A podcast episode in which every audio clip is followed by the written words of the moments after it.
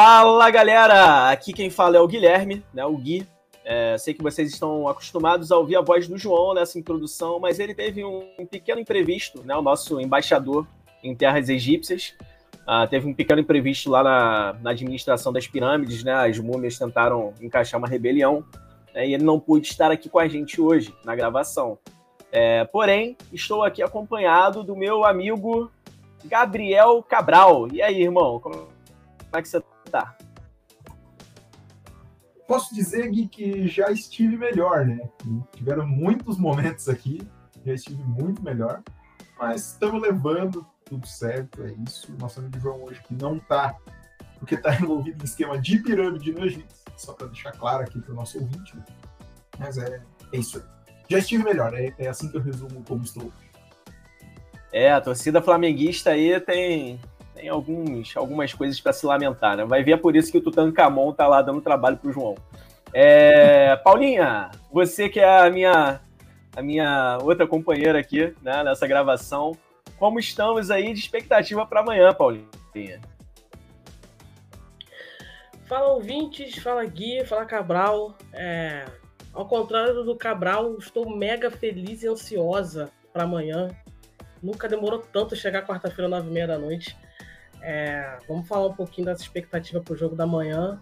Vamos enfrentar o Inter de novo em mais uma Libertadores. É, a gente já tinha enfrentado eles na última vez pelas oitavas em 2012, se eu não me engano. Agora vamos enfrentar os Colorados pela semi desse ano. Eu tô, meu irmão, tô uma pilha, tô uma pilha de, de ansiedade. Quem não tá ansioso tá, tá maluco. Tô tentando fazer de tudo para ficar mais tranquilo. E vamos falar um pouquinho da, da final da, da Copa do Brasil. É isso, galera, é isso. O programa de hoje aqui, durante a gravação, né, vai ser focado na dupla Fla-Flu, né, dos irmãos, né, siameses da Zona Sul, como nosso companheiro Marcelinho gosta de, de ressaltar, né, mas isso vai acontecer porque o Vasco, né, o Marcelinho não pôde estar presente, então o Vasco está sem representante, e a Luísa, que é a nossa representante botafoguense, também não pôde estar com a gente, né, então é, vocês vão ouvir, né, conteúdo sobre Vasco e sobre Botafogo, que o João, né, o nosso editor, né, nossa, nossa múmia editora, vai, vai colocar aqui na gravação do programa né, em algum momento, beleza? Mas a gravação aqui, né, eu, Cabral e Paulinha, vamos falar de Fla-Flu. Fala galera, tudo bom? É, não consegui participar da gravação do nosso podcast hoje, mas estou aqui para falar de duas coisas, né? Falar dos assuntos que eu mais falo aqui. Primeiro falar do Botafogo e depois falar do Flamengo também. Então é isso. Primeiro falando de Botafogo, é, mais uma derrota, né? Terceira derrota no Campeonato Brasileiro, terceira derrota seguida. O Botafogo perde para é, Flamengo, Atlético Mineiro e, e agora para o Corinthians, né? Então, esse próximo jogo no final de semana, é, jogando em casa, vai ser um jogo de, de, de virar a chave, né? O Botafogo vem tendo uma queda de desempenho de vários dos seus atletas, né? O Tiquinho ainda não voltou a jogar bem desde, desde a sua lesão, desde a volta da sua lesão. A gente vê o Eduardo muito, muito, muito abaixo. Uh, a gente vê o Lucas Perry é, oscilando é, em, em, em, possíveis lesões, né? Teve, se lesionou, o Gatito teve que jogar. É, algumas coisas começam a sair do controle, né? O Bruno Lage é, subindo o tom nas entrevistas, eu não sei se esse é o melhor comportamento. É, é, óbvio que ele inflamou a torcida e pediu a presença da torcida do Newton Santos e tudo mais para cobrar ele mas eu não sei necessariamente se esse é o melhor é, é, comportamento. É óbvio que é um comportamento melhor do que entregar o cargo, né? Mas ainda não sei se é o melhor comportamento de todos. Dito isso, é, é dentro de campo a gente vê um Botafogo um pouco mais nervoso é, para construir jogadas, coisa que não vinha acontecendo. Era um Botafogo muito mais fluido. Acho, inclusive, que isso cai muito na conta do Bruno Lage, de não estar tá fazendo as melhores opções. É, o Hugo é, é, não tinha motivos para ser banco, né? O Marçal vem, vinha já tecnicamente caindo de produção e ainda foi expulso. Talvez seja a hora que o Bruno Lage forçadamente consiga oferecer titularidade para o Hugo, que vinha merecendo a titularidade, vem jogando mais do que o Marçal. Essa bem é a verdade. Por mais que o Marçal seja um cara experiente, seja um cara de Premier League, é, capitão do time, beleza. Mas o Hugo vem jogando mais. Acho que seria a hora dele titularizar o Hugo, né? Como como esse jogador pela lateral esquerda. Na lateral direita, é, é o de Plácido, para mim, fez uma boa partida contra o Corinthians, diga-se bem a verdade, mas acabou falhando né, no lance do gol. É, o que acaba destruindo também um pouco né, o restante da boa partida que ele que ele fez, né? A verdade é essa, mas acaba desprestigiando né, o próprio bom futebol que ele mesmo desempenhou nessa, nessa partida. É, no mais, o Bruno Lage é, é, vem demorando muito a mexer no, no time. Acho que o, o ambiente no Botafogo é, ainda não é um ambiente completamente pesado, mas já é um ambiente de pressão, né? um ambiente onde o Botafogo é, acabou tá acabando sendo punido, entre aspas, pela própria expectativa que ele mesmo criou num, num ambiente que não existia. Né? Ninguém tinha expectativa é, de que o Botafogo brigasse pelo título brasileiro é, já nesse segundo ano de, de SAF, mas está brigando.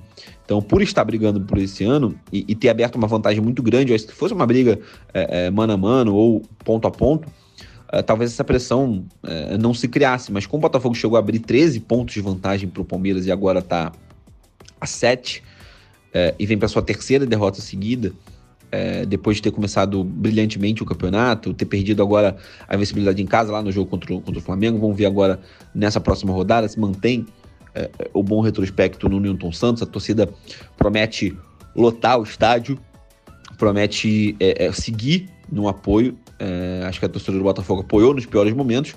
Não tem por que não apoiar agora nesse bom momento, que é numa briga pelo título brasileiro. É, acho que cabe a, nesse momento ao Bruno Lage conseguir contornar esse ambiente, que não é um ambiente é, é, dos piores, mas também é um ambiente que começa a ser um ambiente de pressão. A própria torcida do Botafogo acho que passa a, a temer é, é, pelo pior nesse momento. Acho que o momento de, de, alerta máximo chegou. Acho que aquela oscilação que a gente esperava no segundo turno veio um pouco maior do que se esperava. Né? Se esperava empates, uma derrota, depois vence de novo. Acho que não se esperava três derrotas seguidas. Óbvio que o Botafogo Uh, não disputa o campeonato sozinho e ainda teve, entre aspas, a sorte do Palmeiras não ter colado mais. Né? Nesses três jogos, nessas três derrotas, o Palmeiras venceu apenas uma e empatou outra. E ainda perdeu para o próprio Grêmio. Uh, e o Grêmio mesmo não fez um bom campeonato. O Fluminense, nesse tempo, não conseguiu vencer todos. O Bragantino também não, nem o Flamengo, que eram os, entre aspas, possíveis times que poderiam chegar. Né? então não viu ninguém chegando com muita velocidade assim, né? o, o, o Palmeiras acabou tirando nesses últimos jogos, acabou apenas tirando três pontos né, nesses últimos três jogos. Já tinha tirado antes alguns pontos, mas tirou agora nesse momento é, apenas três pontos nessa sequência de três. Apenas quatro pontos, desculpa, nessa sequência de três derrotas do Botafogo. É, esperava mais do Palmeiras também. Então o Botafogo acabou, entre aspas, tendo a sorte. Né? A sorte do Botafogo é a competência de ter conseguido um milhão de pontos é, é de vantagem. Né? Então não dá para chamar de sorte, mas é, foi isso. É, esse é o cenário. O Botafogo precisa se ajustar, precisa reencontrar uma forma de jogar. Uh, acho que uh, isso também cabe é muito porque o time acaba ficando manjado também. É, é, essa é uma verdade. O Botafogo deixou de ser pedra e passou a ser vidraça. Então isso precisa mudar. O Botafogo precisa se ajustar. Caso uh, queira conseguir conquistar o título brasileiro, dá para conquistar nessa, nessa oscilação? Dá, óbvio que dá. Sete pontos ainda é uma boa é uma boa vantagem. A gente vê o segundo colocado ainda oscilando muito. O Grêmio, por natureza, já oscilava. O Bragantino não sei se chega. O Fluminense não sei se chega. É, é, e aí, pensar em Atlético Paranaense e Flamengo eu já acho loucura, já acho que a pontuação já é muito distante, enfim. Mas, é, é num cenário para o Botafogo se manter bem, se manter tranquilo, acho que precisa corrigir algumas questões, é, precisa que os jogadores voltem a, a, sua boa forma, mas eu acho que passa muito pelo Bruno Lage, passa muito pelo trabalho do Bruno Lage, que não é um trabalho dos mais elogiáveis, né? Óbvio que ele manteve ainda a vantagem, o Botafogo ainda é líder do Campeonato Brasileiro, mas ele precisa ser criticado, ele precisa reencontrar uma forma desse time jogar futebol, beleza? Para falar de Vasco também, apesar de não estar muito alegre com essa situação, é, saiu da zona de abaixamento, né? Para mim, flamenguista que agora a única felicidade seria o rebaixamento do Vasco, é, parece mais distante, né? Acho que o time foi encaixado pelo Ramon Dias, acho que ele conseguiu achar a, a melhor formação, o melhor jeito de jogar do Vasco. É, mais uma vitória, o Vasco consegue aí a melhor campanha do segundo turno nesse momento do Campeonato Brasileiro. Encaixa mais uma vitória agora contra o América Mineiro de partida atrasada. Já tinha goleado o Curitiba.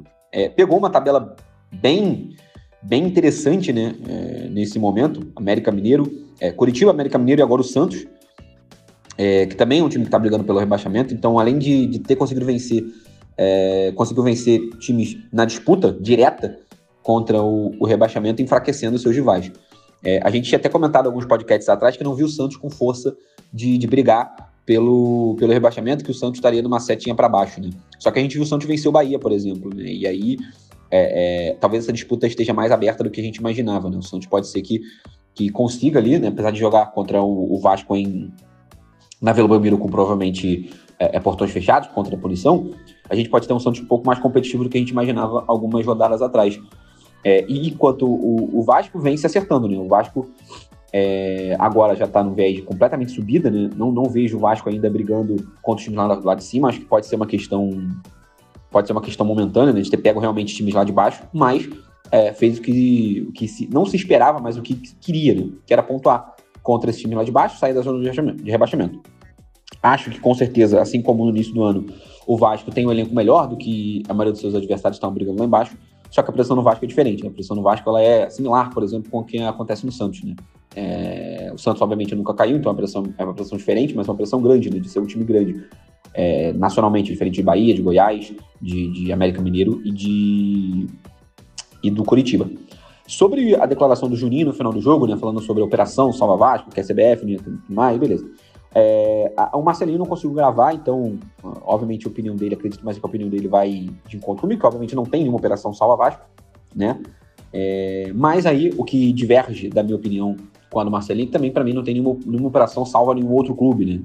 É, o, o, sistema todo mundo diz, né? Que Bruno Lage do Botafogo já falou, que João Martins do Palmeiras já falou, que agora o Juninho do América Mineiro já vem falando.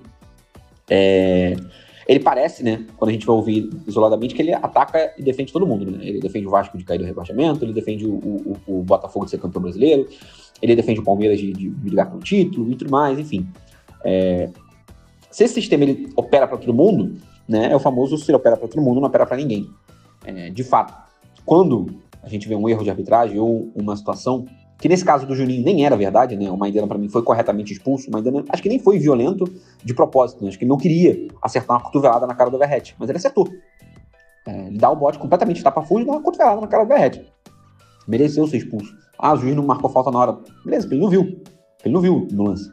Mas mereceu ser expulso o Maidana. Nesse caso, nem era nem a, a reclamação do Juninho nem é pertinente, assim como não era do Abel Ferreira contra o Grêmio, por exemplo, que ele conseguiu ser expulso, que ele conseguiu criar esse fuso todo no lance que não, não era para ter acontecido. Mas, dito isso, é, é, a, gente, a gente vê uma reclamação muito assintosa, né? É, e quando a gente fala de, de, arbitragem no Brasil, a gente, obviamente, ela dá motivos, porque ela é muito ruim, mas acho que para por aí. Acho que para pelo fato dela ser ruim. Acho que até que me prove ao contrário, é, não dá para falar de, de enfim, porque, até porque não faz nem sentido a gente pensar, imaginar em, em, em, alguma coisa que seja beneficiado, né? em algum time que seja beneficiado especificamente. Né? O produto é, do Brasileirão. Acho que, independentemente de quem ganhar, ele já é um produto que vai ser muito consumido no Brasil. Acho que não faria sentido mercadológico para a CBF é, é, escolher, optar por um time. A gente vê uma alternância de poder muito grande no futebol brasileiro para que isso aconteça. A gente vê, por exemplo, o Palmeiras, beleza, ganhou agora recentemente, está brigando pelo título de novo, mas a gente não vê o Palmeiras, é, apesar de ter muitos títulos, não, não encaçapou títulos em sequência. É, e ao mesmo tempo, quando a gente vê títulos em sequência, por exemplo, a última vez que alguém ganhou duas vezes seguidas foi o Flamengo de 19 20, é, o campeonato de 20 é muito mais sofrido, num contexto diferente, de pandemia e tudo mais.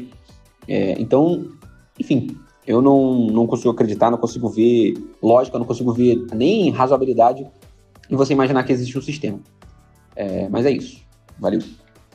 E vamos começar né, pelo, pelo lado que está um pouco mais triste né, pelo lado um pouco mais entristecido do Rio de Janeiro, né, que é o lado ali da Lagoa, né, o lado da Gávea.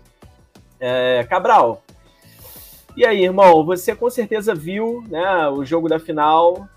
Uh, o que, que, você tem a dizer para a gente sobre esse jogo? Né, esse empate em 1 a 1 entre São Paulo e Flamengo, que acabou dando o título inédito da Copa do Brasil para São Paulo não apenas com certeza, como infelizmente vi esse jogo, né? Sim, assisti, obviamente. É, e quando saiu o sorteio das semifinais, que a gente estava discutindo no grupo, né? Quais poderiam ser as semifinais, infelizmente eu também disse que era a cara do ano de 2023 termos um Flamengo e São Paulo dando título para o Dorival. Né? Exatamente o que aconteceu. Quem conhece, quem conhece o Flamengo sabe que isso estava escrito para acontecer, para fechar o ano com chave de ouro. Era isso aí. Uma coisa que eu não, não consigo entender, né? Não sei o que a diretoria esperava dessa final desse segundo jogo ainda com o São Paulo. Se existia alguma chance de ser campeão, de virar o placar, né? Jogando lá em São Paulo, era sem ele, era nítido que tinha que ser sem ele. Nosso o, camisa 10 da Gávea, né? Tá jogando honrando tal, tal número, porém, o cara que decidiu toda e qualquer final que o Flamengo jogou ultimamente começou no banco de reservas. Ah, mas ele não tá bem. Ah, mas não dá. Não dá para você começar com o Pedro, que também não está bem, como qualquer outro atleta do Flamengo não está bem, com o titular e o Gabigol no banco numa final. Não dá, não dá. Precisando, precisando virar o jogo, com todo respeito. Ainda deu aquele, aquela pontada de esperança, né? Pior que tava em outros grupos dizendo assim, cara, sabe o que me alegraria? Um gol cagado no final do primeiro tempo me deixaria tranquilo, uma animação pro segundo tempo. Ele veio, quando ele veio, mandei para geral já. Avisei que vinha o gol final, cagado do primeiro tempo. Não deu tempo de terminar a frase. Gol dos caras. Beleza. Mas, cara, o segundo tempo, assim, o primeiro tempo ainda foi assim, um, um lapso de esperança. Faz 1x0 com o Bruno Henrique, o único que se salva hoje nesse time do Flamengo, o unicórnio. E toma o gol logo em seguida também, que o Nestor, que é isso, né? Pode tentar 35 chutes daquele, ele não acerta um chute de novo igual aquele, mas beleza. E, cara, o segundo tempo foi o Flamengo que a gente estava esperando para essa final. Nenhum susto pro, pro São Paulo. A gente viu duas chegadas, acho que o cruzamento, que o Arrascaeta desvia para trás, a bola passa perto, e o chute do Ayrton Lucas no final do jogo. E depois o São Paulo tranquilo, né? Assim, mas, de novo, se a gente tinha alguma esperança de ser campeão, não era com o Sampaoli chegando no segundo jogo. Não entendo o porquê que foi pro segundo jogo com ele. Aí ele chuta a grade para mostrar indignação. Aí podia se chutar, né? Isso aí do Flamengo antes, né, Sampaoli? Incrível, assim, que o quanto a gente. O quanto a diretoria botou alguma esperança em manter o Sampaoli no segundo jogo. Coisa que a gente estava desenhado para iniciar. Aí o que acontece? Perde o final do domingo.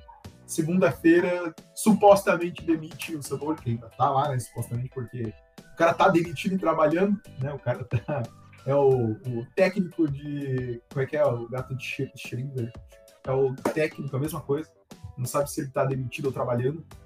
É, é, isso. É isso, cara, que eu posso falar desse jogo horroroso, né? Mais um jogo horroroso do Flamengo, mas que é um reflexo aí dos últimos, últimos 10, 15 jogos que o Flamengo vem fazendo. A gente já tava imaginando. O torcedor do Flamengo já sabia que esse segundo jogo seria isso aí. Talvez uma animadinha ali, o Bruno Henrique de resto. Aquilo que a gente já tava esperando para a final. É, e muitas vezes, né, quando a gente está falando de um jogo eliminatório, principalmente, quando tem esse gostinho da esperança, né, quando, quando o time faz um golzinho ali e a gente sabe que se fizer mais um vai dar bom e tal, é pior, é pior muitas vezes do que tomar a goleada, né, por incrível que pareça. Pô, né, porque na... Na moral, que tomasse dois já no começo. é. é. Exatamente, porque aí não tem expectativa, né? Você, pô, ah, beleza, é isso aí, perdemos e tal. Né? Já começa a preparar o seu psicológico ali. Agora, quando vem a esperança e logo em seguida, né, o, o a negação dela, aí é cruel demais. Aí, porra, aí é e cruel demais. É, aí é um sofrimento que eu não desejo nem para os meus piores inimigos. E é aquela esperança que você, você tem aquela esperança, mas você vê que sabe que teu time não vai conseguir chegar ali. Acho que, é, acho que esse é o sentimento da torcida do Flamengo nos últimos jogos, né? Aquele sentimento de caramba, dá, mas o time não consegue corresponder.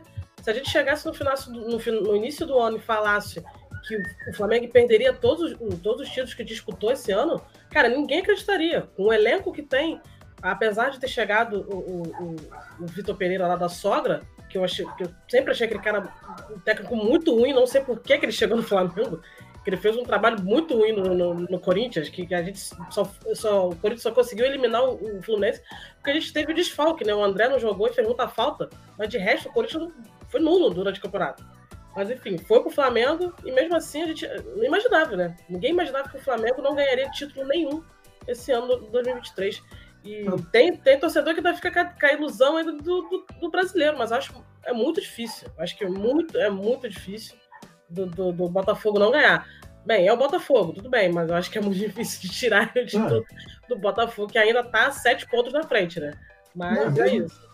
Tirar do Botafogo, Paulinho, o Flamengo hoje é o sétimo colocado. Então é imaginar que o Botafogo não vai ganhar, mas o Flamengo vai ter que passar outros seis. Esse, pra mim, que é o principal problema. Botafogo não ganhar não é tão absurdo quanto o Flamengo passar seis, entendeu?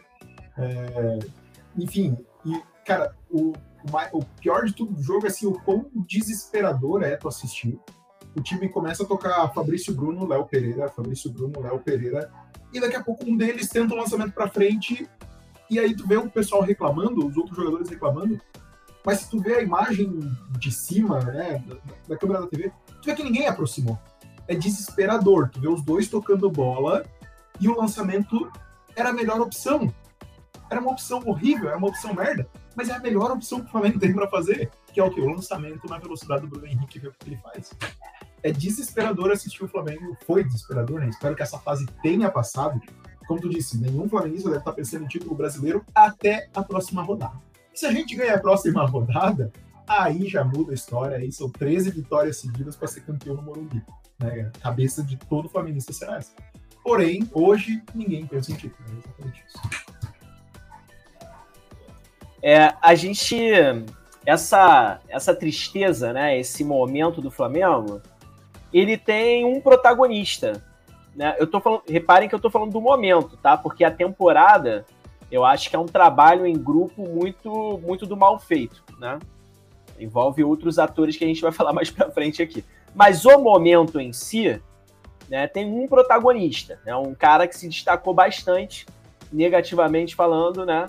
que foi o nosso argentino miliciano, né, cabeça de ovo, Sampaoli. É... E como, como, como Cabral já adiantou, né, ele está aí, né, né, todo mundo sabe que ele vai ser demitido, ele só não foi demitido ainda, né, apenas questões de burocracia ali para serem, é, para serem feitas, né, realizadas. E há rumores de que o Tite, né, o senhor Adenor, né, vem aí para o Flamengo, né, um casamento que é até de certa forma aguardado aí há algum tempo, né, tendo em vista que é o é o assim é o melhor técnico brasileiro, né, dos que estão em atividade, dá, dá para se dizer, é, e seria o melhor técnico brasileiro dirigindo, né, o que teoricamente é o melhor elenco brasileiro. É, e enfim, é, Cabral, você, o que, que você sabe assim, sobre essa negociação? Né? A gente sabe que você não é, como é que se diz, é, acompanhante, né, repórter do Flamengo, mas você com certeza acompanha o noticiário muito mais do que eu. É, é setorista, eu estava procurando essa palavra. Setorista do Flamengo. É, mas você com certeza acompanha o noticiário flamenguista muito mais do que eu, né? É, o que se tem de notícia aí até agora circulando sobre isso? Cara, então, a questão é, primeiramente, né? Vem a Denor, pode vir, vem, é, esperando de braços abertos. Um ponto ainda dessa final, né, que o que, o, o que só é, garante mais ainda que, que gostaria que a Denor viesse. A gente sabia que precisava de dois gols, porque estava na cara que o Flamengo tomaria um. O Flamengo tomaria um gol. Não tomou contra o Goiás porque era o Goiás, mas a gente sabe que começa o jogo pelo menos um para outro time. A gente tem que fazer dois para ganhar o jogo tranquilamente toda vez. Então, Adenor, venha, por favor, precisamos de vocês de mais nada. Mas, cara, o São Paulo não saiu ainda porque não, né, não ficou decidido ainda como vai ser paga a multa rescisória, ele quer à vista, além de tudo, esse miliciano safado. É, o Flamengo quer pagar no carnê, né, quer fazer aí pela caixa, minha multa rescisória minha vida, que é parcelar aí mais tempo que for possível. É, mas não tem acordo ainda, né? Tem uma grande chance, e eu não duvidaria nada de que aconteça em algum momento no Flamengo, de um treinador que está sendo demitido e o novo treinador em algum momento estejam juntos na galha dando um treino. Não seria nenhum absurdo se amanhã sair uma notícia que o São Paulo e o Tite estão juntos dando treino naquele momento. Eu não acharia nenhum absurdo. E ainda o Felipe Luiz fazendo uma outra coisa com outra atividade tática em outro lugar com outros jogadores. Absurdamente normal se isso aí acontecer. O ponto é, o Tite não queria trabalhar, né? Esse ano ainda, o Flamengo tenta com que ele chegue agora já para outubro. E aquilo que eu estava falando em off para vocês aqui, né? cara, eu, não porque é o Flamengo, né? Não, só não é o melhor dos mundos porque o, o local é o Flamengo hoje. Mas é o melhor dos mundos para um treinador pegar um time faltando 14 rodadas para acabar um campeonato, onde ele vai poder reformular esse time, né? Imagino eu que depois de tantos erros, acho que a diretoria dará uma, uma carta ao próximo treinador para fazer o, o, time da próxima temporada, independente de quem chegue. É, terá 14 jogos de campeonato brasileiro como o Paulinho falou, ninguém é maluco que está imaginando que o Flamengo será campeão brasileiro. Então não se espera um título, não terá uma pressão pelo título, a pressão pela Libertadores vai existir com toda certeza, mas vai ter esses 14 jogos para ajeitar o time e pensar no 2024. Quem fica, quem sai, vai ter dinheiro para contratar para o ano que vem, vai sair uma galera, já tem dinheiro naturalmente, então vai ter dinheiro para comprar, para é, fazer negociações no ano que vem. Para um treinador, se não fosse o ambiente Flamengo, é o melhor dos mundos, né? Então, assim, Tite, venha, tem espaço para você, corrige esse time, pelo amor de Deus, faz qualquer coisa com essa rapaziada. E eu acho que o único ponto só que pode esbarrar também era aquilo que a gente estava falando antes, né? A questão do, do comportamento dos atletas, né? Como ele vai abraçar esse time, como ele vai fazer esse time ser. Pô, olha só, galera, vem aqui. Na seleção ele já tinha que lidar com um ego inflado do principal jogador, né? O Flamengo não vai ser diferente, dadas as devidas proporções. Então, ele sabe como fazer isso, vamos ver como ele faz isso. Eu realmente torço para que o senhor Adenor seja o próximo treinador do Flamengo. O Tite tem aquela coisa do, do técnico paisão, né? Por isso que eu acho que ele vai dar, dar, dar, vai se dar bem no Flamengo. Porque eu acho que é isso, né? Acho que o São Paulo não teve isso do técnico paisão, de abraçar, de não sei o quê, de. É, bem aquela coisa dos anos 90, né? Acho que a gente que conseguiu acompanhar, a gente era criança, mas a gente conseguiu acompanhar. O Filipão teve muito isso na seleção. O próprio Tite também teve muito isso na seleção. Eu acho que talvez o Flamengo, nesse momento, além de ter uma, uma boa gestão em relação à diretoria, que até o momento também não se pronunciou em relação a nada do que aconteceu, eu acho que deveria ter se pronunciar, não sei. É, a, a, diretoria não apareceu, não comunicou nada. Eu acho que além deles se pronunciarem, de Flamengo precisa de um técnico que abrace esses atletas, porque a gente sabe como é que funciona. Sabe que às vezes ah. a gente percebe que eles querem derrubar o técnico, que, o, que, que o ambiente não tá legal, eles querem derrubar. Mas eu acho que o Tite vai, vai se dar bem no, com, com o Flamengo em relação a isso. Né? Acho que ele consegue, vai, ter, vai conseguir ter uma boa relação com, com o Gabigol, porque já foi convocado um monte de vezes, com, com o Pedro, então acho que aí já, já é um adianto. Acho que o São Paulo não. A questão do vestiário, o São Paulo não conseguiu ter isso, né? Não conseguiu, acho que foi aí foi ladeira abaixo. Só para fechar esses dois assuntos, né, com relação ao Tite, o Tite já convocou 11 jogadores que estão no elenco atual do Flamengo. Talvez ele vai, talvez não, né, pro ano que vem não ficam alguns, né, provavelmente Davi Luiz, provavelmente o Rodrigo Caio, não sei se o Felipe Luiz renovará por mais uma temporada ou não, se se aposenta, mesma coisa de Everton Ribeiro, não com a questão de se aposentar.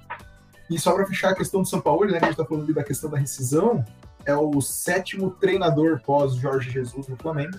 E o Flamengo, com a rescisão do São Paulo, chega a quase 50 milhões de multa rescisória paga para esses sete treinadores, sendo que dois deles não saíram com multa, né? Foi o caso do Dorival e do Renato. Todos os outros saíram com uma multa rescisória, acumulando aí quase 50 milhões de reais.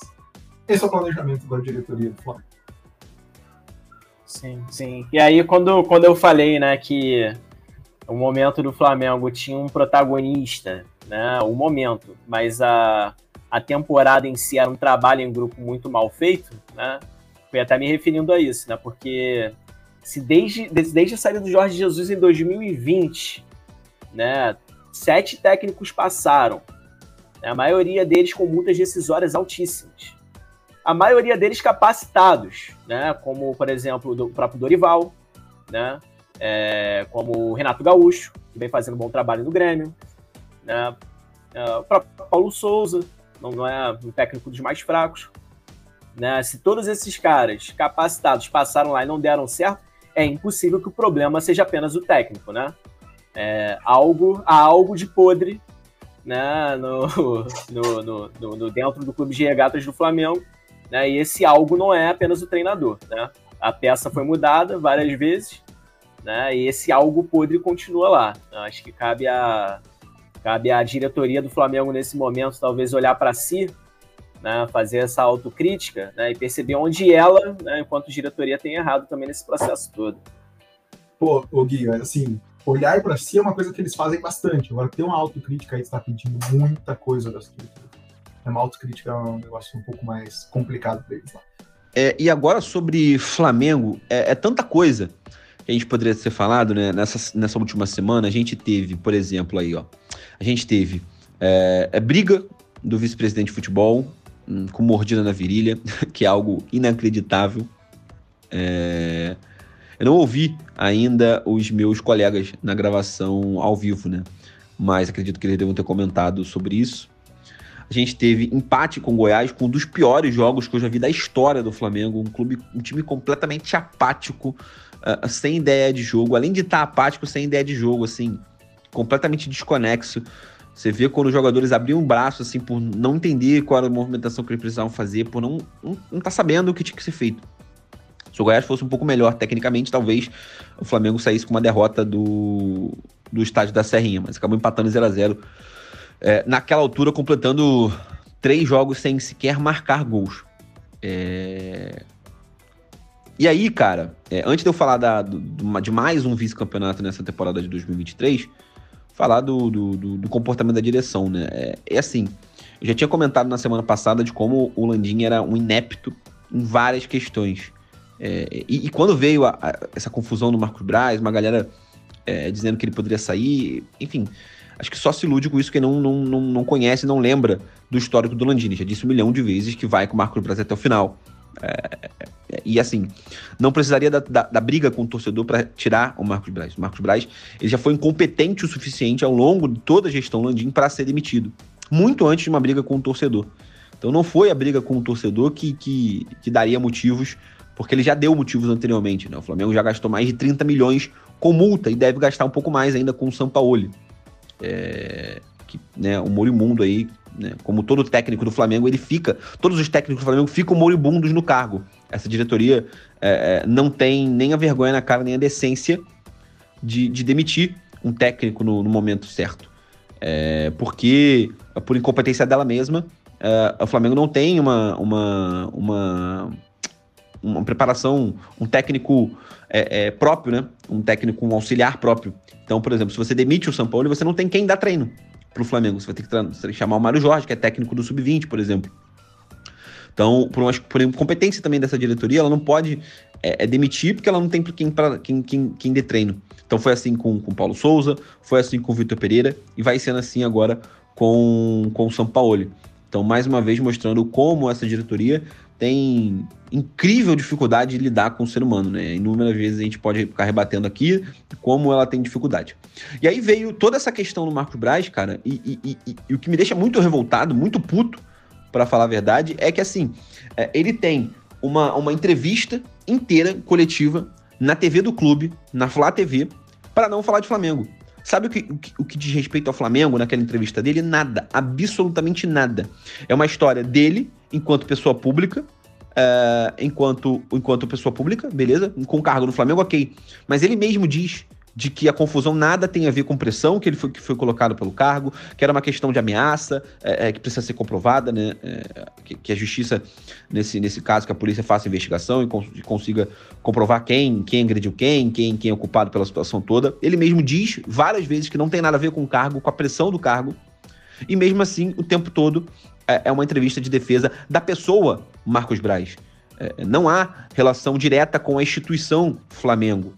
É, e mesmo assim, ele ganha todo esse espaço. É, é, como alguns dizem, né? O Flamengo é a SAF mais barata do Brasil. Ela já tem um dono, que é o senhor Landim, que tenta, mais uma vez, é, é por meios é, é, da, da, da, legislação, né, vamos dizer assim, do Flamengo, um terceiro mandato, né, que seria um golpe, que seria se perpetuar como um ditador do Flamengo, que ele quer ficar mais um tempo, né? Acho que Acho que dois mandatos não foi suficiente para ele acabar com o Flamengo. É, é, que foi feito em 2023 é um absurdo, né? É, é, foi a destruição completa do atual clube campeão da Copa do Brasil, campeão da, da Libertadores. O Flamengo conseguiu disputar todos os títulos e perder todos eles e alguns deles de forma vergonhosa, né? Se a gente for fazer uma recapitulação mundial de forma vergonhosa, perdendo para o Hilal, que nem era só o Hilal é, é, é, milionário, e mesmo que fosse Flamengo deveria ter chegado na final, porque por toda a construção, pelo Real Madrid pode esperar. E aí foi culpa de quem, né? Quem colocou essa pressão extra ainda, né? No Flamengo do Real Madrid pode esperar? Quem, né? O senhor Marcos Braz, é, que só faz cagada, inacreditável. E aí você vem uma recopa você perde em casa, você perde não, você perde o campeonato, né? Você ganha o jogo em casa, mas não consegue ser campeão em casa, contra o Del Valle muito mais fraco você é completamente massacrado na final do Campeonato Carioca. Por quê? Porque é um trabalho do Vitor Pereira que ganhou o primeiro jogo e não sabia nem como. E chegou no segundo jogo, o Fernando Diniz simplesmente aprendeu a, a enfrentar o trabalho podre do Vitor Pereira, que nem deveria estar ali. Que nem deveria estar ali. Essa é bem a, bem a verdade. Vem uma Libertadores eliminado de forma vexatória por um fraquíssimo Olímpia. Uh, nesse meio do caminho a gente perdeu para Maringá, né?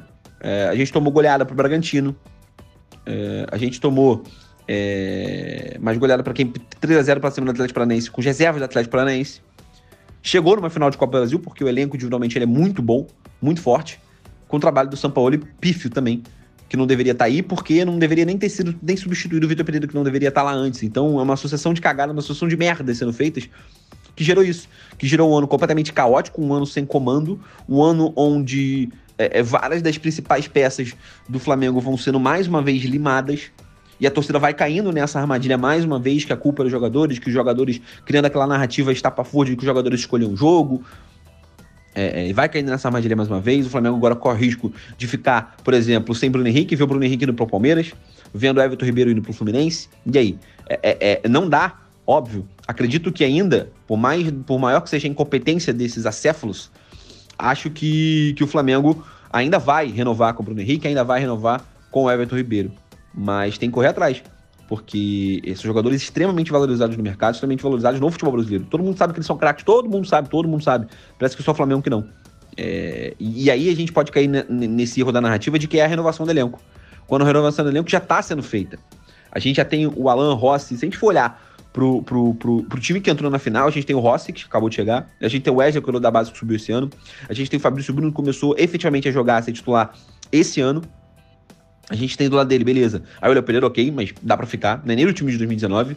A gente tem o Ayrton Lucas, que foi comprado no ano, nesse ano, né? Chegou ano passado. É, que também é outro que precisa né, tomar vergonha na cara. O que ele fez nessa final é um absurdo. É um absurdo o que ele fez nessa final. É um absurdo, um absurdo. Ele ter escolhido se jogar, sendo o único jogador a marcar o Caleri, beleza. A gente tem uh, na volância o Pulgar, que jogou, virou titular esse ano, mas chegou ano passado, mas virou titular esse ano. A gente tem beleza o Gerson, mas voltou. Não é o Gerson de 2009, é o Gerson que voltou, então querendo ou não, é, é, é uma renovação, né? Pelo menos uma renovação de ar. Aí, beleza, a gente tem o Arrascaeta, acho que ninguém quer o Arrascaeta fora, o Everton Ribeiro, acho que ninguém deveria querer o, o Everton Ribeiro fora do elenco, a gente poderia pressionar e pedir para uma renovação do elenco, colocando alguém para jogar no lugar do Everton Ribeiro, outro jogador para jogar na posição, mas não a saída do Everton Ribeiro. É... E aí, vejo o Gabi Pedro, acho que também ninguém quer a saída de Gabi Pedro, a gente quer a volta do Gabigol, é, que realmente vem sendo muito mal, muito, muito, muito mal e, e, do Pedro, que, que não vem tendo tão mal quanto o Gabigol, mas ainda assim precisa, precisa melhorar é, urgentemente. Sobre, sobre a final, pra gente finalizar, já tô falando há bastante tempo aqui. É... Enfim, o jogo que o Flamengo nem foi, nem foi um dos piores, tá? Os jogos do Flamengo. O Flamengo não jogou bem, é, essa é bem a verdade, mas também não foi um dos piores.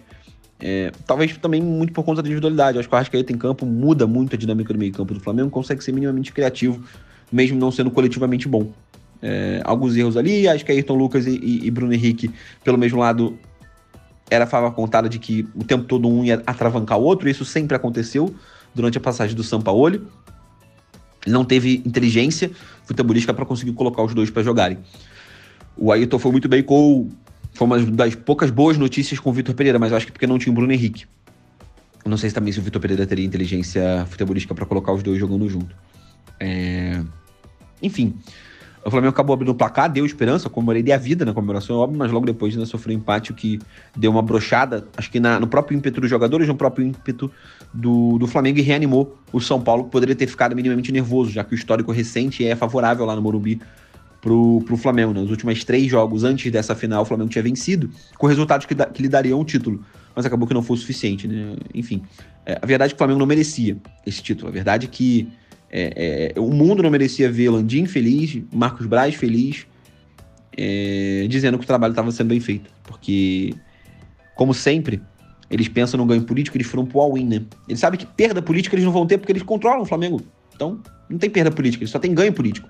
Então, quando eles bancam o Sampaoli, é, é uma forma, tipo assim, ah, vamos bancar o Sampaoli, se a gente ganhar, a gente é foda pra caralho. A gente é o pica da galáxia. Se perder, beleza, tanto faz, bota a culpa no Sampaoli, bota a culpa nos jogadores, que é essa narrativa que eles estão construindo, por isso a demora para renovar com o Everton Ribeiro, por isso a demora para renovar para o Bruno Henrique, pra, pra torcida debater se a culpa não é dos jogadores. É, essa narrativa vem de um lugar, tá? É, não acha que essa narrativa é aleatória, que, que é a criação da, da torcida aleatoriamente. É, mesmo quando vem da torcida, vem, vem endereçada. Vem endereçada. A gente sabe de onde surge é, esse debate de que a culpa é exclusivamente da torcida, dos do jogadores. A gente sabe. Beleza, galera? Então é isso. É... A temporada do Flamengo continua, mas, né? Mais 14 jogos aí sem menor pretensão de nada. Vamos ver quem chega. Não vou discutir ainda técnico, vou deixar pra semana que vem, ver se a gente vai ter alguma discussão, alguma nova, alguma novidade, alguma coisa aí, né? Tô falando de Tite, mas vou deixar para debater isso pros próximos programas. Valeu! Aí, até para pegar um gancho já para a gente falar do Flu, eu pergunto para vocês: 50 milhões em multas decisórias. Qual é o jogador do Fluminense hoje que custou 50 milhões para os cofres do Fluminense? Cara, acho nenhum. Nenhum. nenhum. O elenco do Fluminense ele é completamente montado por xerém, né, base e oportunidades de mercado. Acho que nenhum é custou isso aí, não. O, o, o William não, não. É, o William não. Acho que na época só o William que tinha vindo bem, assim, mais ou menos caro. Não foi, se eu não me engano? Mas também não, nunca che não chegou mesmo esse valor. Mas pra gente na época, né? Pra é, gente que tá, tem falta de dinheiro, era, era, um, era um bom dinheiro. Mas acho que nenhum. Nem o Marcelo. Nem o Marcelo. Nem o Marcelo veio com. É, Marcelo foi custo zero. Marcelo foi custo zero, né? Tava sem contrato, o Fluminense foi lá e contratou, né? É... Mas é isso. Galera, então encerramos Flamengo, né? Aparentemente, né? Temporada trágica para o Flamengo. É, desde 2019 aí, né? Não se tinha uma temporada do Flamengo sem conquistar um título. Ai, Guilherme, mas é o Campeonato Brasileiro ainda está acontecendo, galera. É, assim, eu não, eu não quero ser o, ser o realista aqui, né? Mas convenhamos e venhamos que se o Botafogo conseguir a proeza de perder esse título para alguém, dificilmente será para o Flamengo, tá? É, existem outros, né, aí na, na frente dessa fila. Nesse momento, então, eu passo a palavra para o Cabral, né? Vou me colocar, vou sair da posição de mediador, vou ocupar a posição de torcedor. Né? Afinal de contas, agora a gente vai falar do meu poderoso Fluminense, né? Time meu e da Paulinha. E passo a mediação da nossa conversa para o Cabral. Vai lá, Cabral. Com você boa aqui. Eu tô tentando descobrir quanto o William custou, porque eu tenho quase certeza que foi menos do que a rescisão apenas do Paulo Souza, mas depois a gente pega essa, essa informação. É, pô, amanhã, amanhã já é o jogo, né? Amanhã, semifinal, já é Fluminense, Fluminense Internacional, primeiro jogo. Então, já vamos começar. Queria saber já da Paulinha de antemão se é a partida mais importante dos últimos 15 anos do tricolor das Laranjeiras. Sim, é a nossa partida mais importante. A gente esperou. É, a gente esperou muito por esse momento aqui. A gente caiu ano passado para o Olímpia de uma forma que foi muito doída, que a gente ganhou aqui, a gente foi com uma expectativa, caímos lá para eles. Eles também tinham eliminado a gente também em 2012, se eu não me engano.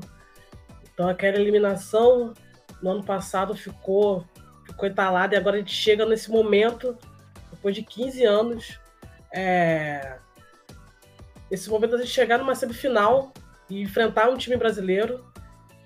E eu estou muito ansiosa. Esse ano eu tive a oportunidade de pegar três jogos da Libertadores. Em 2008 não, não, não tive essa oportunidade. Esse ano eu fui. E é outra atmosfera. Realmente a gente, o Fluminense vira muito a chavinha quando chega a Libertadores. A gente percebe isso pelo Campeonato Brasileiro que a gente estava fazendo. Aquela aquele momento de oscilação que a gente teve mesmo na Libertadores a gente, a gente ainda conseguia fazer bons jogos, né? Não era o nosso. A gente conseguia dar aquele máximo, mas mesmo assim a gente está fazendo bons jogos. E eu tô ansiosa, cara. Eu tô ansiosa, ansiosa para chegar amanhã, nove e meia da noite, poder sentar, botar minha camisa e, e sentar para assistir. E eu, imaginando que o Fluminense vá com força total.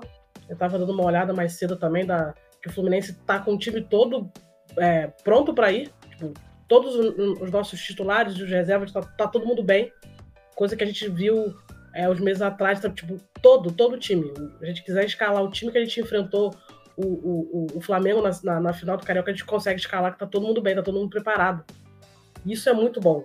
Isso é o que dá, tá dando ansiedade de ver, de, de ver o time entrando, entrando bem, jogando. A gente sabe que não vai ser fácil.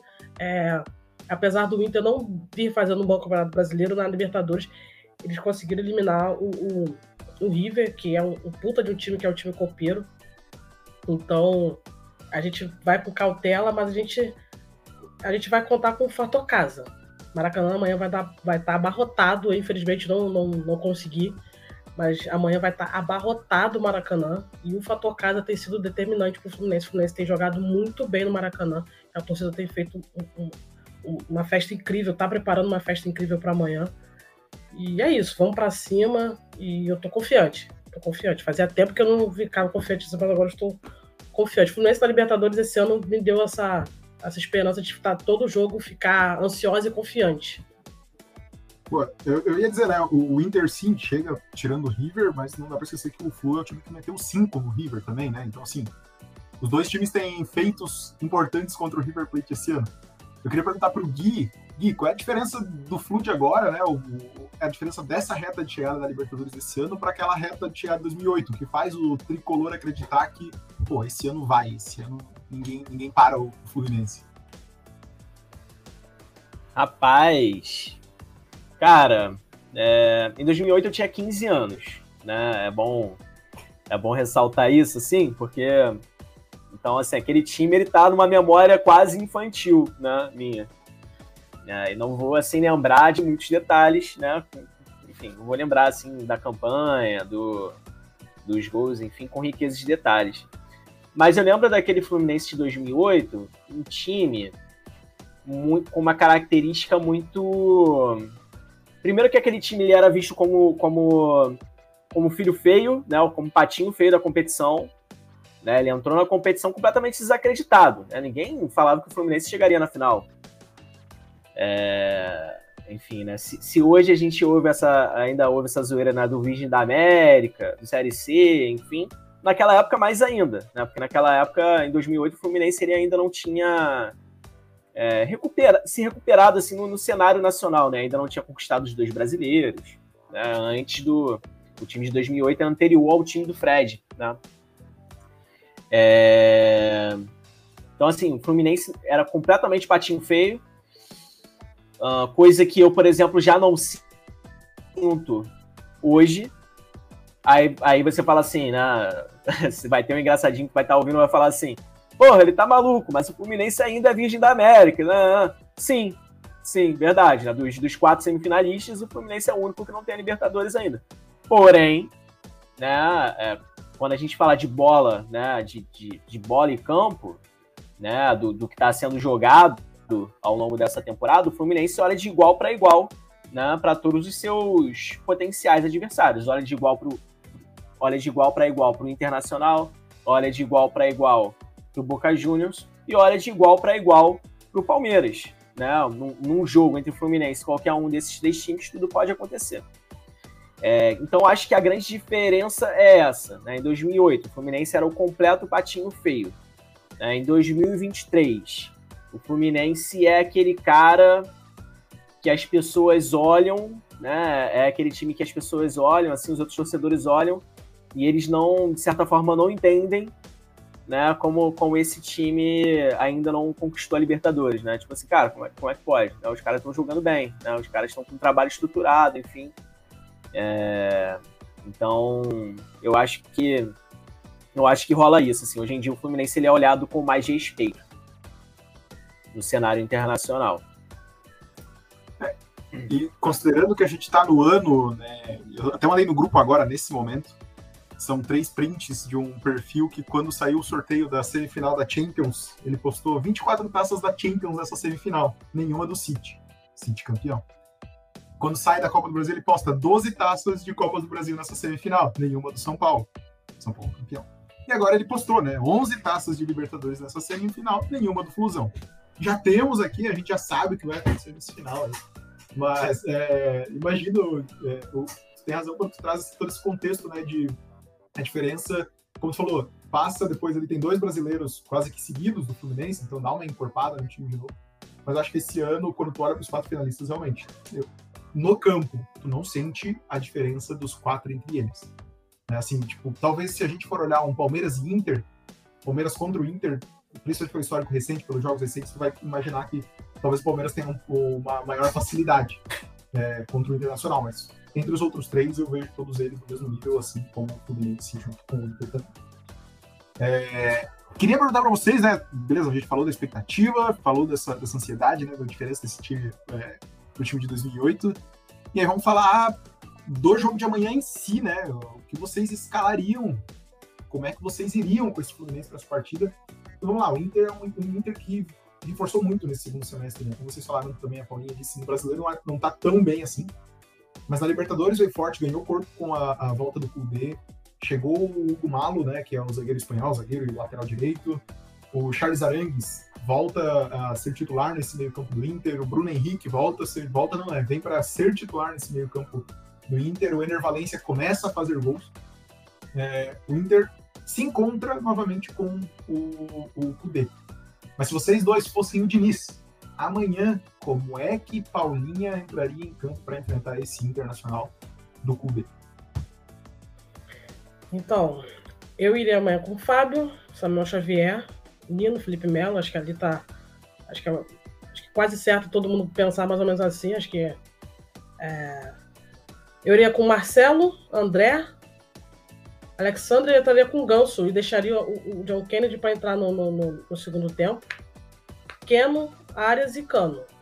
Eu acho que eu iria com, com esse time. Eu deixaria o John Kennedy para entrar é, no segundo tempo, mais fresco, para dar mais velocidade e tal.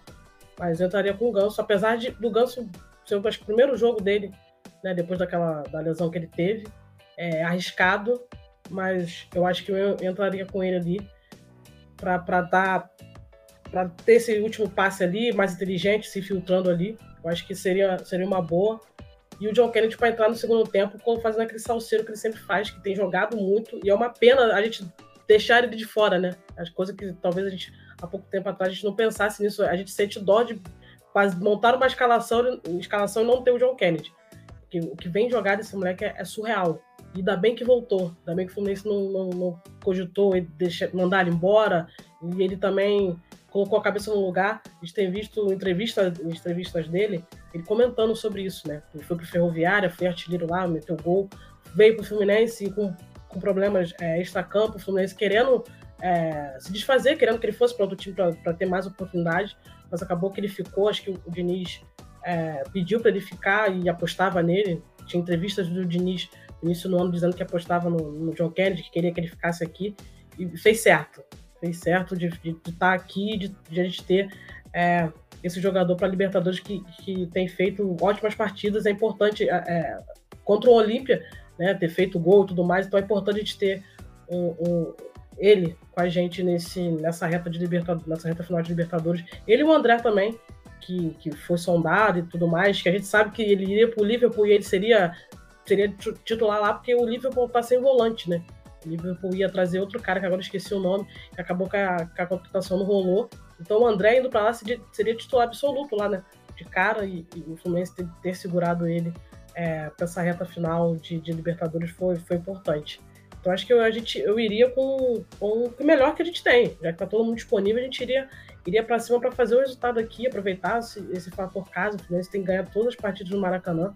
Então acho que eu iria com, com, com esse time para ir para cima do, do Inter, que também é um bom time, que chega na, na Libertadores também fazendo bons jogos. É, acho que eram os dois que todo mundo. O Inter, eu acho que era mais o Inter, né? É, que ninguém esperava que, se, que pegou um, grupo não tão fácil e tudo mais. Então, tem, chegou na Libertadores bem, eliminando o River com moral. Então, é, é, bom ficar de olho, é bom a gente aproveitar é, tudo de melhor que a gente tem e, e fazer um bom jogo amanhã. Boa. Vou falar aqui já para dar aquela é, zicada, que será um jogo de poucos gols por conta de Fábio e eu esqueci de falar ainda do Inter da contratação do Rocher, né? O goleiro que veio se destacando muito pelo Inter. Então, são dois excelentes goleiros nessa semifinal. É, mas queria agora saber do Guilherme, porque, se eu não me engano, ele disse que não tiraria John Kennedy desse time, ou ficou com pena de tirar. Concorda com a Paulinha? Mexeria no time que ela trouxe? Como é que Guilherme iria à beira do campo iria para essa semifinal? Cara, então, é, eu estou dedicando aí a, a, minha semana a estudar o time do Internacional, né, como se eu fosse o Fernando Diniz. É, então, assim, já, já inclusive ofereci os meus, meus serviços de espionagem, né, a comissão técnica do Fluminense. Diniz, né, qualquer coisa, só me chamar aí no, no Instagram, né, a gente, tu tem lá, eu te sigo. É, mas vamos lá. Eu, eu li pelo noticiário, né, no GE e também no podcast né, do, do, do GE, né, da torcida, da torcida internacional, é, que o Inter, né, o Cudê, ele tirou, se não me engano, o Bustos né, do time, é, que é um lateral direito de características bem ofensivas, né, e colocou justamente o Malo, né, que é um lateral direito que faz também a função de zagueiro. Então o Internacional, ele tá vindo pro, pro jogo, né, pelo menos assim em teoria, é, esperando o Fluminense com quatro atacantes. Né? Tá esperando o Fluminense com o John Kennedy em campo. Então, nesse sentido, eu, na tentativa, se eu fosse o Diniz, né? Na tentativa de surpreender o Kudê, eu também tiraria o John Kennedy com muita pena, que é um moleque que tá jogando muito, né? É o, é o nosso milagre. Né? Mas eu também tiraria o JK é, a única coisa que eu alteraria na, na, escalação da Paulinha seria que ao invés de eu usar o, o Ganso né, como titular, eu colocaria o Marcelo no meio de campo fazendo a função de 10. Então, meu time seria Fábio no gol, Samuel Xavier, Nino, Felipe Melo e Diogo Barbosa, André, Alexander, Marcelo como meia, é... Arias, Keno e Cano. Né? E aí, no segundo tempo, entra o JK, né, faz aquela alteração de sempre, entra o Ganso, de repente, recua até para zaga, enfim, as coisas que a gente já está acostumado a ver o Diniz fazendo, né? Mas meu time inicial seria Diogo Barbosa, né? O, o mesmo time que a Paulinha escalou. É, a única mexida seria o Diogo Barbosa na lateral esquerda, que vem surpreendendo toda a torcida, né? Um cara que quando chegou a torcida reclamou, chiou bastante, mas vem correndo bem. E ao invés do Ganso fazer a função de 10 no meio de campo, eu, eu deixaria o Marcelo fazendo a função do 10. Boa, boa. É, é uma alternativa que hoje o Fluminense permite, como vocês trouxeram, né? Com um time completo, existe a possibilidade de pensar nessas alternativas que possam ser diferentes, né? Para surpreender o Inter. É natural que o Inter vá se defender um pouco mais nesse jogo, principalmente olhando para esse lado esquerdo com, com, a, com o Keno, né, chegando por lá, com o Marcelo, tendo subida também. Então é natural que venha com, com o Malo mesmo. O Malo ele veio para ser esse lateral direito sombra do Bustos, acabou se firmando bem ali na zaga também. Às vezes jogam os dois, né? É, mas natural que o Kudê venha com essa opção um pouquinho mais defensiva. E aí, pra gente falar ainda, ainda do jogo, queria entender de vocês como é que vocês estão controlando a nossa queridíssima ansiedade para amanhã, né? Porque imagino, é, como eu falei antes, né, já estive melhores outras vezes. Uma delas foi em semifinal de Libertadores. Sei como é isso. Como vocês estão fazendo para controlar essa ansiedade, essa inquietude aí para amanhã, Paulinho? Começa contigo. Cara, eu amanhã não vou pro jogo, né? Torna tudo pior quando eu vou pro jogo, eu, fico, eu só fico ansiosa na hora do jogo. E aí amanhã eu não vou, então eu ficaria metade, um dia em casa. Talvez eu assista o jogo em algum lugar, vá pra algum barzinho aqui em Niterói, é, assistir. Mas aí eu vou passar o dia longe de WhatsApp, de Twitter, de qualquer coisa que, que eu fique inflamando isso o dia inteiro. Porque né, a gente segue todas as contas possíveis do Fluminense, então, amigos tricolores, então é, fica aquela coisa, aquela enxurrada de coisa durante o dia inteiro. Então eu vou tentar fazer alguma coisa, tentar ler, tentar trabalhar amanhã, né? A gente, a gente tentar enrolar o que eu puder até a hora do jogo. E, tipo, vai ser um dia longo, né? Vai demorar uma eternidade para chegar às 9 e meia. Que é sempre assim, sempre dia do jogo demora pra caramba. Você faz de tudo, você vive trocentas mil coisas durante o dia e demora demais para chegar a hora do jogo, ainda mais que é um jogo que é à noite. Vai demorar uma, uma eternidade para chegar às 9 e acho que vai ser isso, cara. Tentar ler, tentar trabalhar, né? Tentar acalmar a mente, tomar suco de maracujá, fazer qualquer coisa para tentar acalmar até a hora do jogo, que é uma ansiedade. A gente tá, tem esperado demais esse momento. Então chega no dia, a gente fica nessa, nessa coisa. Amanhã eu não vou nem falar com o Gui amanhã, porque a gente fala. Com certeza a gente só vai falar de Fluminense. Eu não quero saber do Guilherme amanhã, porque vai ser impossível a gente não comentar sobre outra coisa. São, é, 15 anos esperando até o Fluminense chegar na semifinal, a gente tá no puro suco da, da, da ansiedade. Puro suco. Imagina amanhã vocês dois trocando uma ideia, daqui a pouco, putz, ah, é, daqui a pouco tem jogo, né? Isso não vai acontecer, né? É óbvio que isso não vai acontecer.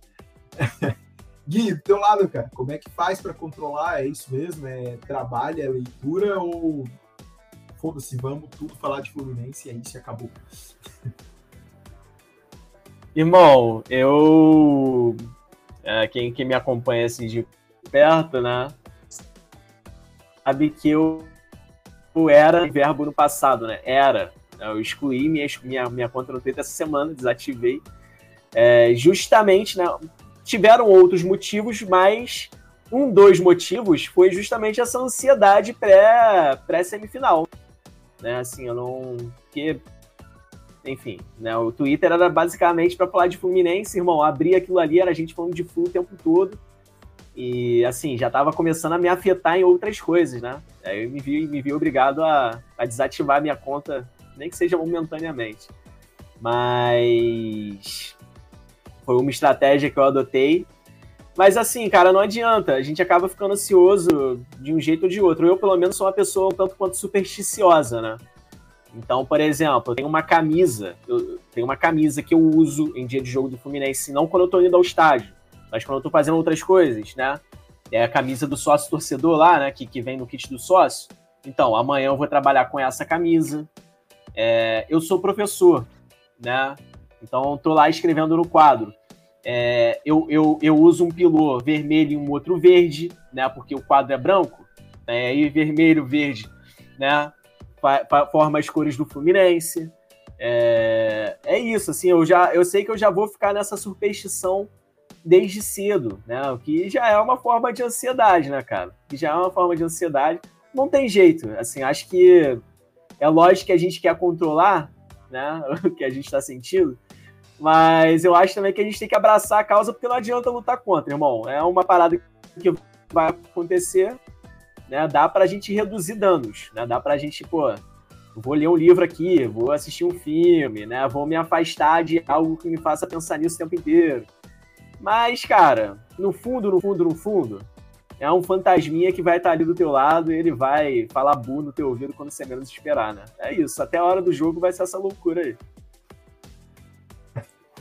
ele vai falar bu no seu ouvido quando você menos esperar. É isso. O semifinal de Libertadores é isso.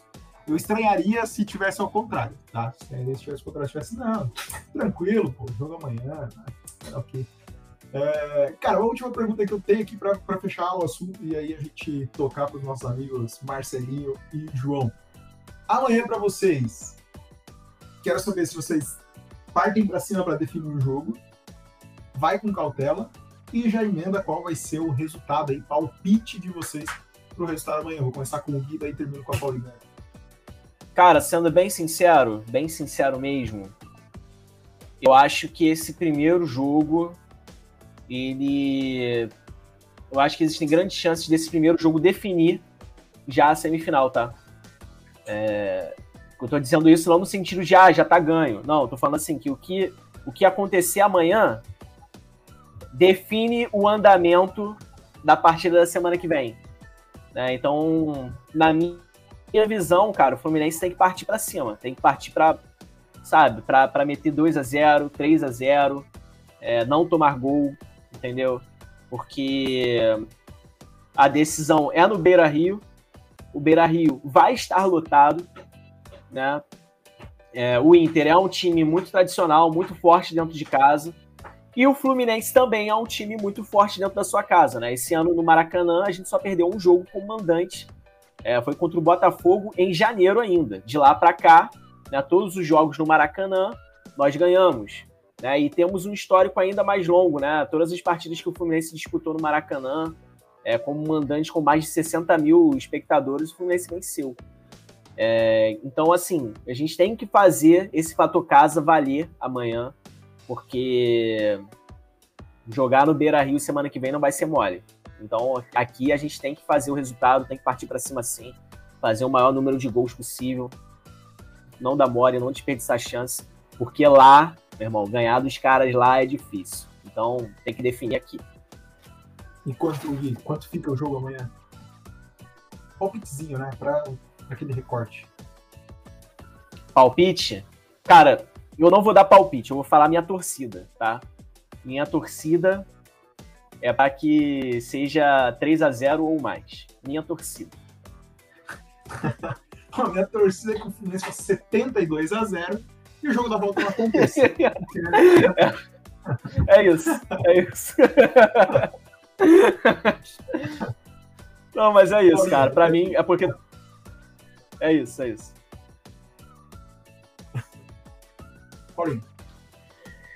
É, eu acho que o Fluminense amanhã vai ser o que a gente tem feito, o Fluminense tem feito nos, nos jogos aqui no Maracanã. Indo para cima, se mostrando superior dentro de casa e impondo respeito, impondo medo. Acho que os outros times conseguem ver agora o Fluminense jogando em casa, com o Maracanã lotado, inflamado, de uma torcida que tem que tem cantado, que tem apoiado muito o time, que tem abraçado o Fluminense nessa Libertadores. Acho que o Fluminense vai para cima e eu também espero que seja de 3 a 0 ou mais. Que a gente não tome gol, que o Cano amanhã entre em campo iluminado e esteja aquele faro de gol que ele fica maluco, que a gente vê quando ele tá errando, a gente vê que, tá, que ele tá nervoso, que ele tá ansioso. Quero o Cano assim amanhã. Quero o cara babando, querendo fazer gol e, e, dando melhor, dando uma de maluco, vendo a bola pulando, sem, né, sem se machucar, óbvio. Mas eu quero ele assim amanhã. E eu acho que a gente consegue fazer. E é o que o, que o Gui falou. O jogo de amanhã vai ser determinante para o jogo da volta lá no Beira Rio. Então, é, eu acho que a gente, o time que, que vencer amanhã já vai. É, pode chegar. Não sei se o termo tranquilo, chegar tranquilo no outro jogo pode ser usado, mas chega com. É, não, não, a gente não deve nem usar, porque, é Libertadores. Mas chega. Ele, ele, ele não chega tão ansioso. A ansiedade diminui pelo menos um pouquinho para o próximo jogo, já definindo amanhã, saindo daqui, o Fluminense saindo com a vitória amanhã. Então, para mim, amanhã é de três para cima também, que o Fluminense vai para cima e, e uma superioridade em cima do, do Inter que achando que vai ser um jogo difícil, não vai ser um jogo fácil, porque o Inter é, tem, tem umas peças ali de qualidade que, pode, que podem definir, pode surpreender a gente amanhã. O goleiro, o Ener Valencia pode entrar amanhã também porra, querer soltar o salseiro também, meter gol, fazer a porra toda. Então a gente, a gente vai com cautela, mas, cautela, mas vamos para cima.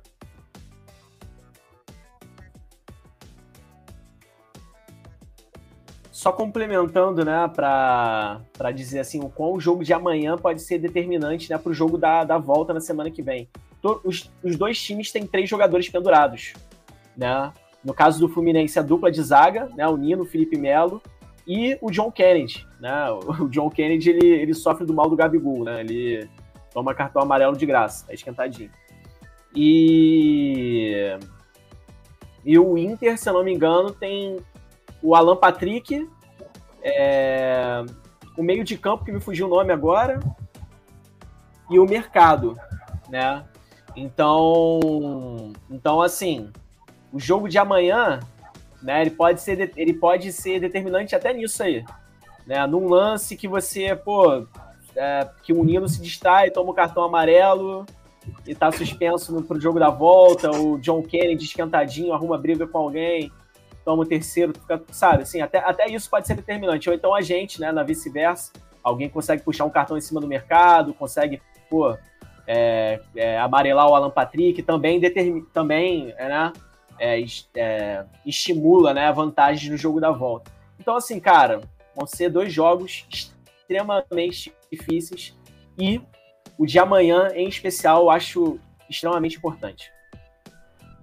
O outro, o outro pendurado é o Charles Arangues, que também está com dois amarelos e pode desfocar o, Inter no, no, outro jogo. Também é um jogador extremamente importante, né? É, cara, eu acho que o, amanhã vai ser um jogo de poucos gols, tá? Para mim, olhando aqui sem ó, o clubismo envolvido, 1x0 Fluminense. Né? John Arias, nome do jogo amanhã. É, mas vai ser um jogo mais apertado, tá? Vai para vai pra volta mais, mais apertado. E aquilo que o Paulinho falou, né? Por mais que faça dois de diferença ou mais, não dá para dizer assim, ah, vai pro jogo de lá tranquilo. Né? Eu lembro que quando a gente pegou eles nas quartas em 2019, fez 2 a 0 no Rio e foi para lá, cara, aos 30 do segundo tempo, se não me engano, o Guerreiro meteu um gol.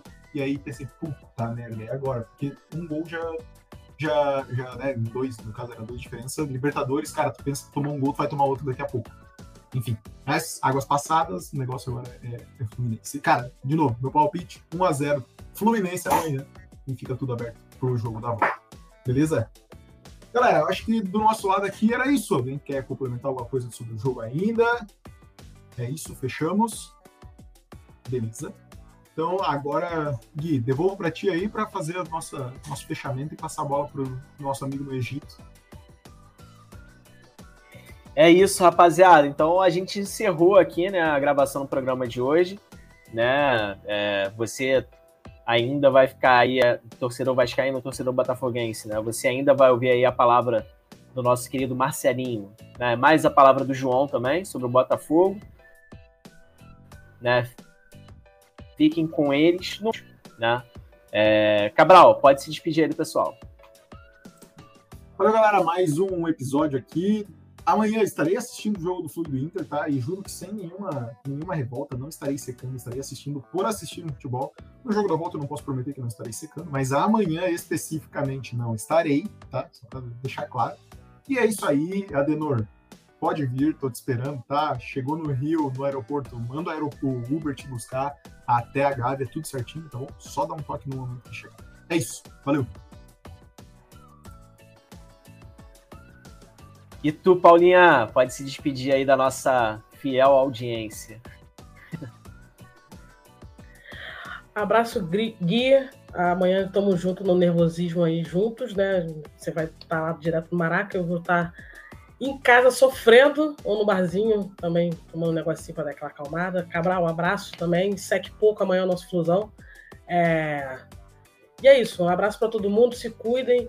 Vamos torcer para o Flusão fazer um bom jogo amanhã, Cano entrar inspirado, Arias também.